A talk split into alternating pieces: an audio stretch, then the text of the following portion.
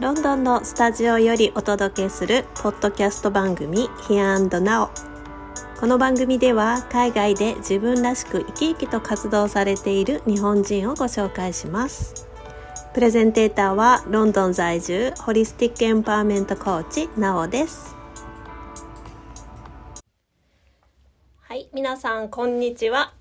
今日はロンドンの保険会社でアクチャーリーとして活躍されている田村ひかるさんをお招きいたしましたこんにちはこんにちは。えーっと田村さんと私は2017年に会社のオフィスで 保険会社内であの出会いましたね。そうですね。はい、はい。で最初はあの岡山県のね県民同士ということで出身がそうですね。社内で岡山弁を使おう大会を面白かったです、面白かったですね喋れるん喋る歌ね。喋るおたな喋る歌な。これでいいんだっけいや二人ともあの岡山弁忘れちゃったんだよねなかなか出てこんかったけ。出てこんかったな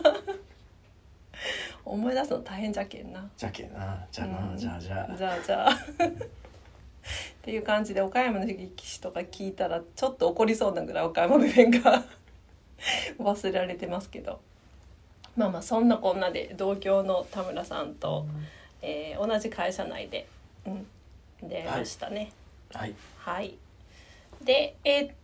と今何年いらっしゃるんでしたっけロンドンロンドンには今7年目です。もう7年目でしたっけずはっい。と保険会社ですよね、そうですね。駐在員でいらっしゃる駐在員で、はい。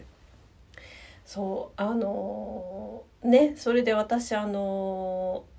最初ね田村さんあのアクチャーリーというお仕事をされてるんですけどこれね私保険会社で働いてみるまでそんなポジションがあったなんて 知らなかったんですね。であのー何してるんだろうなこの人って思った時にデスクにさありました ね。あの時まだ受験してましたからね。わけのわからない数学の参考書あれはい。ですよね。はい。まあ、あの開いたら多分大学受験とかで見たことがあるような変な記号とか。そうやって変ますよねな記。号、もうこれを学生が終わってから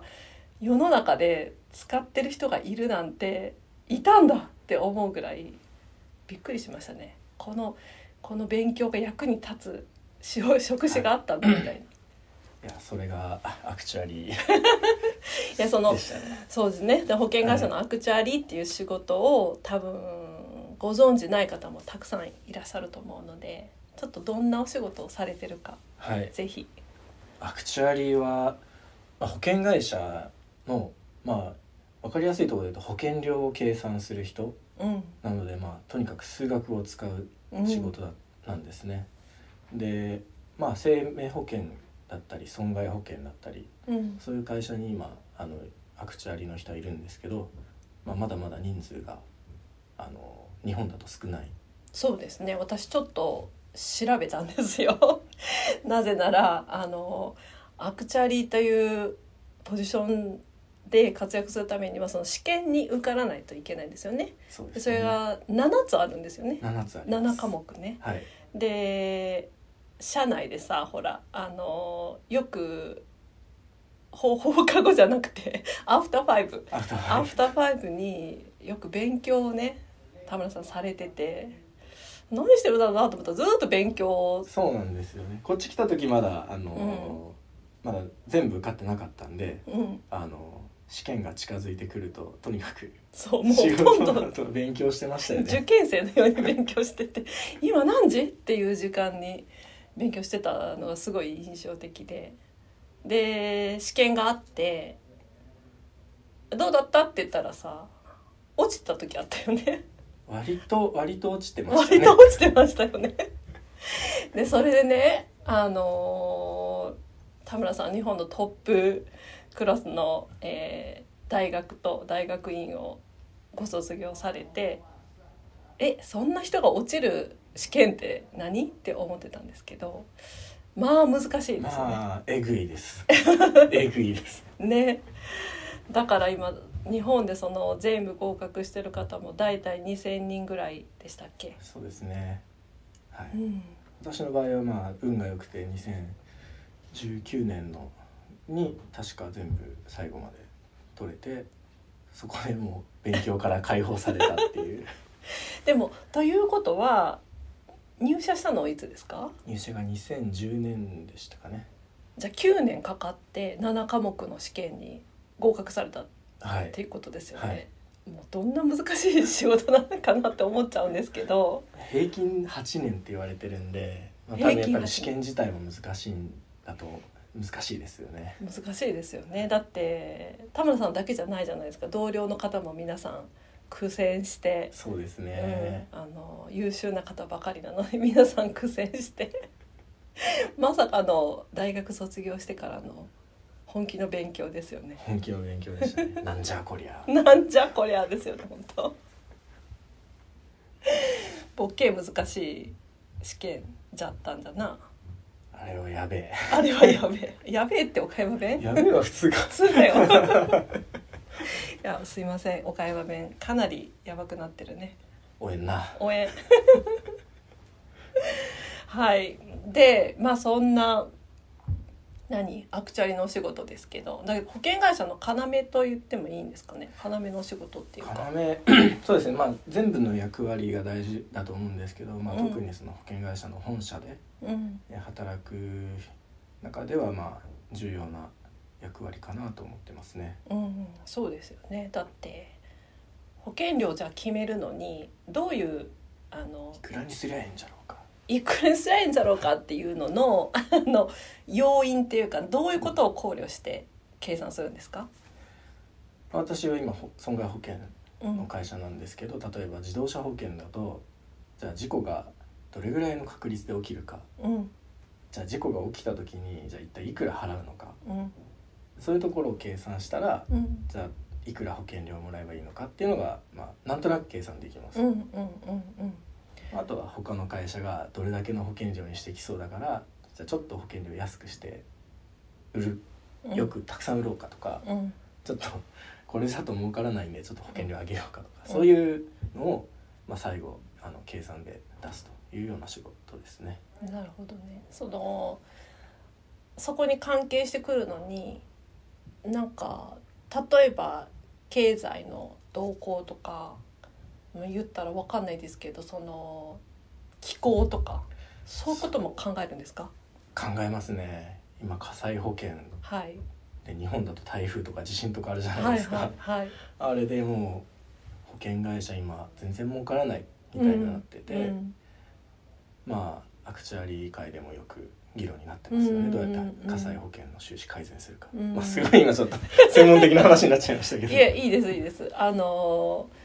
面白いなと思うのはそのいろんなことに目を向けてないとその単に計算するっていうわけじゃないじゃないですか、うん、だから、はいあのいろんな要素を考えなければいけないお仕事だと思うんですけど、そうですうね、ん、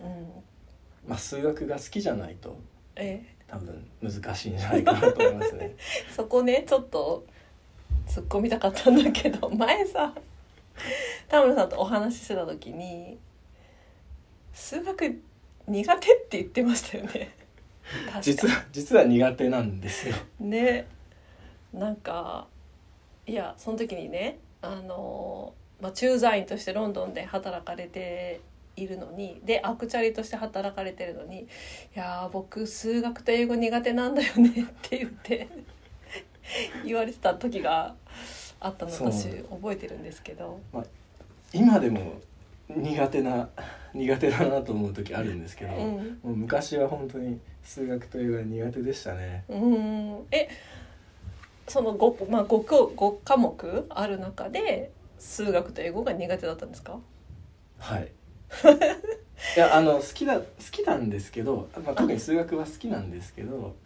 あのなかなかその大学受験の時になかなか点数が上がらなくて、うんなんか好きだけど苦手みたいな状態になってたんですあよあなるほどねうんうん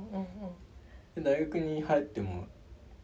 なかなか理解できずうんで英語もよく分からずうんその状態で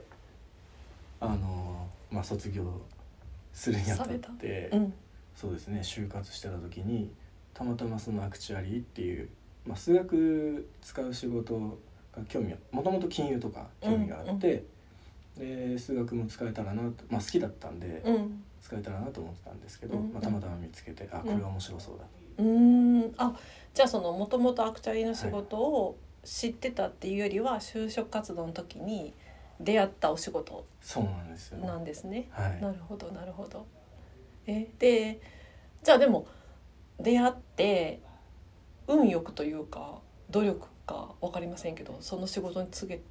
たわけですよね。そうですうね、んまああとはまあやっ ぱ好きだったんでしょうね、なうんまあ試験何年もかかるっていうところで、まあな続けられたっていうのがやっぱうんうん苦手だったんですけど、まあ、好きだったんでしょうねじゃあ好きをあの苦手だけどやっぱ好きっていうことにフォーカスするのは良かったんですかね自分的に結は。果的に良かったと思いますねう続んけて、まあ、今は合格したんで良かったんですけどやっぱ最初の方は辛くて、うん、まあやめたら楽になるかなみたい なまあだって9年ですもんねそう。なんですよ9年間の受験ねっていうもうそのプロフェッションを続けていくならっていう長い道のりですもんね。そうですねでそれ何があのずっとそこまで追い求めるっていうか頑張ろうと思わせてくれたんですか、続けられた理由、うんうんやっぱ保険っていうものがやっぱ面白かったっていうのはあると思いますうね、んで保険会社も営業の人とか、うんあと保険金をこうちゃんと確認してお客様に支払う人とかで本社の人とかいる中で自分で新しいリスクにどうやって値段をつけるっうんていう作業がやっぱ面白かったんでしょうね、うんやってみて実際その仕事が楽しくなったんで楽すしくねなったうん最初よくわからないじゃないですか、うんでうんやるべきかなやらないべきかなみたいなところがあって、まあ、僕の場合はとりあえずやってみようとかちょっと調べてみようとかうんそういうところが、あの性格的なところがあるんでうんやってみたらまあ面白かった、えーじゃあ続けてみようかなっていんううんふうに変わっていたんだと思いますね、海外にあの赴任するのは希望されてたんですか？海外は希望してましたで最初はあの、まあ、チャンスはないかなと思ってたんですよ、うん英語もうん。英語は嫌いでした英語嫌いだったんですね。好きじゃん。なく嫌いうんうんでしかも苦手でした、はいはい。なのであの海外に行くことはないなと思ってたんですけど、うんたまたままあ会社のあの、まあ、指示というか役割的なところで海外関係の仕事を を本社でやるようになってうん海外やっぱ面白そうだなと。うんでアクチュアリー、まあ、さあの数学的なところも発祥はやっぱヨーロッパロンドうん。ンが保険会損害保険会社の発祥なんで。うんうん。あのいろいろとその当時はあの勉強になることが多かったんですよへね。え。それってあのこっちの例えばイギリス人のアクチュアリの方と、えー、交わることってあるんですか？社外で例えば。社外で、えーまあ、こっちの人は割とこうなんか転職多いじゃないですか。うんそうですねな。ので会社に来てあの同じ会社になってただもう相手が出ていってっうん。ていう人でもあのつながりはそのあその後でもあります。うーんなんかその日本のじゃあアクチャリの方とこっちの人ってなんか考え方とか仕事のやり方とか違ったりするんですか？そうですね結構違うところもあるんですけど、うんなんかベースになってる考え方うん自体は共通で、うんうんあのなのであの英語が極論英語できなくても、うんうん。なんていうか算数で話ができるみたいなああそれはいいですね。なんかそのそっかそのベースになってる知識とか考え方とかは同じだからまあ英語があんまりできなくても共通言語として数学が使そえうなるみんでたいすよ最初だいぶそれで英語苦手だったんでそれでだいぶ助けられたところはありますなねすごいですねでもそれってあの私今思ったんですけど英語が苦手な人にとって何か自分の専門性を持っているとそれで世界に通用する可能性がすごく高まるってことですよね。そうですねまさに今おっしゃった通り、うんそれすごいいいあのなんだろうメッセージですねなんかもし日本でいやー自分もちょっと英語できないからって思っている方がいるとしたら何か他でねそうですねあのそこを磨けばそれだけでもしかしたら世界レベルで活躍できるかもしれないっていう。日本だけでやってること多分ないと思うんでうんなんかこう自分で英語英語じゃなくてなんかこれは得意だってあれば、全然逆にこう世界に出ていけるうん十分チャンスになってると思いますよね。本当そうですね本当そうですねなんか日本にいるとそういうふうに考えれなくなったりする時がああると思うんですけどでも自分の持ってるものって本当そのまま世界でも通用するかもしれないっていうことですよね。そうですねうん、しかもそれが好きなことだったらめちゃくちゃ楽しいですよめちゃくちゃ楽しいですね。多分だって田村さんは数学は苦手だという意識があったかもしれないけど好きだったんですもんね。そうそうなんですよ、うん素晴らしいですねそれいやいいですね今あのえ実際楽しいですかこっちでアクチャリの仕あー事実際楽しいですね今もこっちの,、うんあのイギリスのアクチュアリーの人と毎日仕事しててうんまあいろいろと教えてもらうこと多くて、うんあのしご刺激的でうんうんうんいや来てよかったなって思いますそねうですねいやでも大活躍ですよねちょっと周りの人がどう思ってるかわかんないですけどいやでもあの外からあんまりこう見えない仕事だと思うんですよね営業でもないしなんか本当にこうなんていうのコンピューターとかで言うとそのブレインの部分だから外からこ外からは見えうないですねよあのねパッと見なんかすごい豪華なソフトウェアとかじゃないし 本当にハードの中核の部分をあのされてるって感じじゃないですかだから本当に外から見えないしそのあそんな仕事があったんだって本当にまあよくよく考えたらもちろんねその保険会社だと誰かが計算してるってうん思うと思うんですけどそういうプロフェッションがあってあのそんなたくさん試験を受けないと合格できないような まさかのポジションがあるって本当私知らなかったのであのいいですねこうやって教えていただけるのは。そうですね英語英語なのがちょっとやっぱり辛いところありますけど、うんまあ、なんとかなってますよねうん、なんか他にイギリスに来てなんか日本と違うって働く環境とかあのこっちの方がいいなとか逆に日本の方がいいなっていうのなんかあります子育てとかうん子育てでもいい し何かそのあありますねあの今家族帯同できてるんですけど、うん子供2人が今あの現地校に通ってて、うん、何歳でしたっけお子さんえー今えー8歳と6歳8歳と6歳なのでイヤー4とイヤー1なんですけど、うんうやっんうんぱ日本の学校と比べてこっちの学校やっぱ子供のなんていうか性格というかまあ環境重視うんうんうなんとこありますよね。うんあの子供の行ってる学校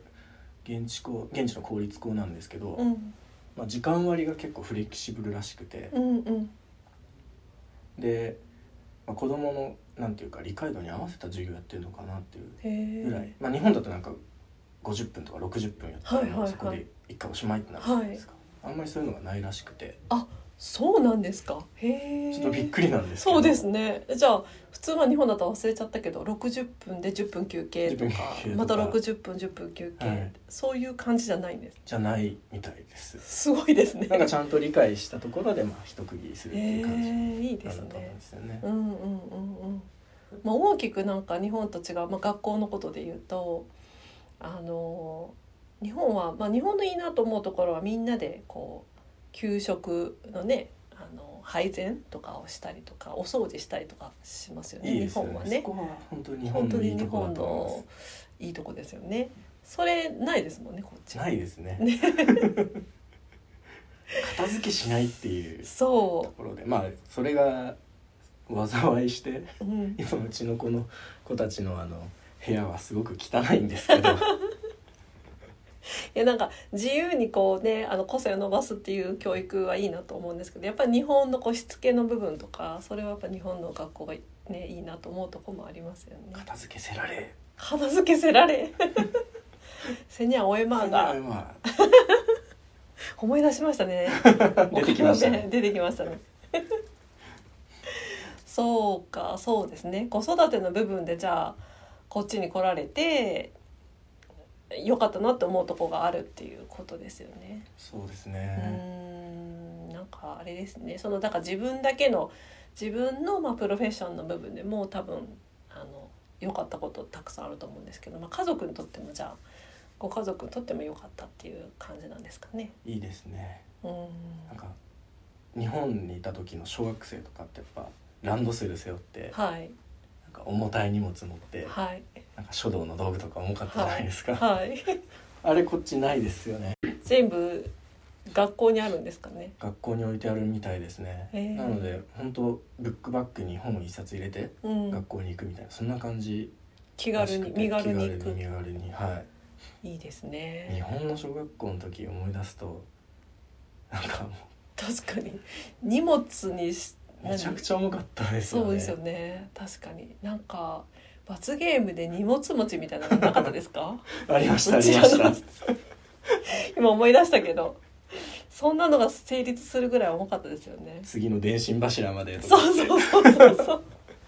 やりょうたやりょういや量ったよな そうよそういうのないそういうの見ないですもんねよく考えたら、ないですそねもそもランドセルじゃないですからた、ねそもそもちもろラんンドセルはない確かにそういう目線で見てなかったけどそうですねじゃあまあお子さんじゃああのまあ田村さんは日本で学校に行かれて大学まで出られて、えー駐在員として今、ね、こちらで働かれてますけど、まあ、お子さんはまあもう日本で生まれたんです日よ本でね。生生まれましたまれられてでもほぼこっちでほぼこっちです過ねごしてるっていうことですもんね、はいだからそのお子さんの教育っていう面でもものすごいインパクトがねそうですねそこは本当良かったなって思いますねうんそうですよねあの一人の問題じゃないっていうか家族全体でっていうことですもんね。影響は大きいと思います、うんまあ、今後どうなってるかいくかはちょっと楽しみなところもありますけど、うんそうですねそうですねなんかあの日本の方にねそのまあ同年代の方でもいいですけど若い方とか何かこう田村さんが今までのこの海外での駐在経験で、えー伝えたいメッセージとかありますかまあ、やっぱりよく知らないことでもうん、とりあえずやってみようっていう何でもマイやンドっがてみるはい何何でもやってみるっていうマインドがやっぱり大事かなと思いますね、うんうんうんまあ、僕の場合もあの最初苦手だったただちょっと好きで興味はあったうんそういうところをやっぱ続けていくとでも結果としてなんか海外に行くチャンスが出てきたりとか、うんなんかやってなかったら多分こういうチャンス出てこないだろうなって思うんですようんなので、まあ、苦手でもとりあえずやってみるっていうのがいい結果につながるんじゃないかなと思います素晴らしいですトライしてみようってことですねそうですいやでも先ほどのお話にあったようにやっぱり自分が持ってる何かをこう磨いていればたとえ英語が苦手でもその部分で生きて生かせそうるですねかもしれないですしねそうですね諦める前にトライしようはいぜひやってみいろいろとやってみるのがいいと思いますそうですね素晴らしいメッセージをありがとうございましたありがとうございますはーい。いや、終わっちゃったけどさ。 ひょん投げ言わんかったよな。あひょん投げなうん、ひょん投げ言いたかったよな。なんで言わんかったんじゃろうなんで分かったんじゃろう岡山弁 もっと使いてえって言おうたのに。ちょっと今もう頭切り替えて岡山弁モードにほんまじゃダメじゃん、こんおなえんんじゃ。なおえんわ。なんしょなかなか帰って喋れんけん。こんなんじゃおえんわ。おえんとは思うさななんかへ変なひょん投げのやつになったひょん投なげのやつになっとるし。いや、アクチャリーっていう仕事はだいぶひょん投げだと思うけど。 うんって うん。そうだよじゃあじゃあじゃあじゃあって。いやこれ岡山の人以外聞いたら超ムカつくえ岡山の人に聞いてもムカつくかもしれんけど汚ねえ言葉じゃいけんななんだろうなこれなあんま人前で言えんけ全然言えれまう んやべえよこれ恥ずかしいよな恥ずかしいよな許してくださいこんなんで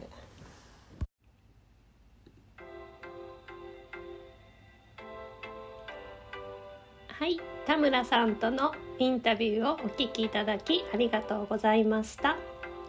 彼のメッセージは苦手でも好きなことにフォーカスしてまず何でもやってみようというシンプルだけど誰でも実践に移すことが可能な大切なメッセージだと思います。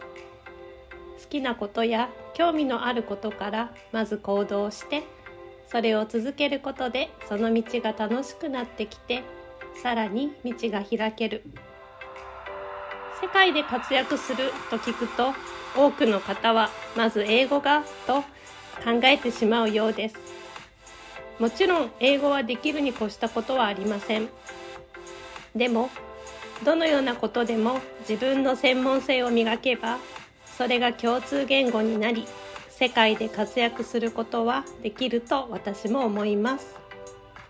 大切なのはやはりやってみるという姿勢にあると感じました必要なスキルは後でつけてもいいそういう気持ちで前を向くと最初の一歩は意外と簡単に踏み出せるのではないかなと思います挑戦をやめてしまうのはいつも自分の考えだったりしますね今回のお話も誰かの一歩の勇気になれば私も嬉しいですそれでは皆さんまた次回お会いしましょう